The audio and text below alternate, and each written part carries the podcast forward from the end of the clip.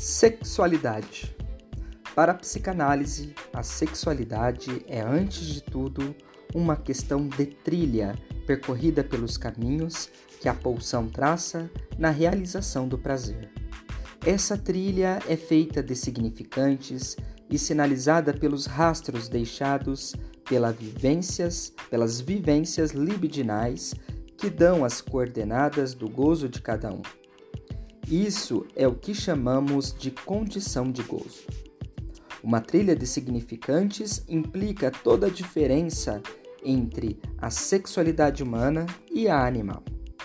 Se não fosse o objeto inapreensível da pulsão, a sexualidade humana seria uma simples repetição automática, comandada pelas funções fisiológicas, como qualquer outra necessidade básica de descarga. Entretanto, há algo que marca toda a diferença: o desejo. A ênfase recai naquilo que do objeto é resto. Isto é, a causa e o esteio da impossibilidade de uma, de uma satisfação total.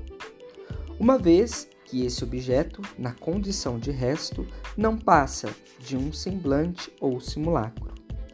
O hétero evoca algo que resta como enigma e equívoco com relação àquilo que será, tanto para os homens como para as mulheres ou outro sexo. Assim, uma relação entre duas pessoas do mesmo gênero sexual pode ser hétero e outra entre gêneros sexuais diferentes pode ser homo. Como assim? Para a psicanálise, a relação homossexual é uma relação de falo com falo, com um semelhante, e para isso não é preciso ter um pênis. Algumas mulheres são extremamente fálicas e alguns homens muito femininos. As tentativas de definição são ideológicas e se arriscam a cair numa dualidade especular, fechada, viciada e fixada aos padrões estabelecidos por cada cultura.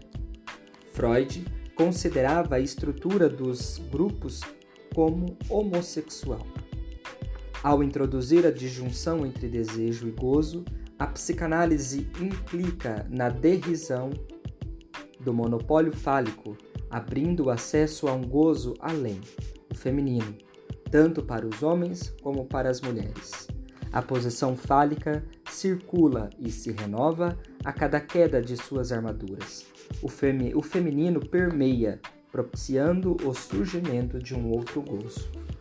Abordar homem e mulher como condição de gozo é despojá-los das identificações alienantes é deixar, é deixar surgir um sujeito capaz de desejar e criar, e assim novas possibilidades de ser e de amar.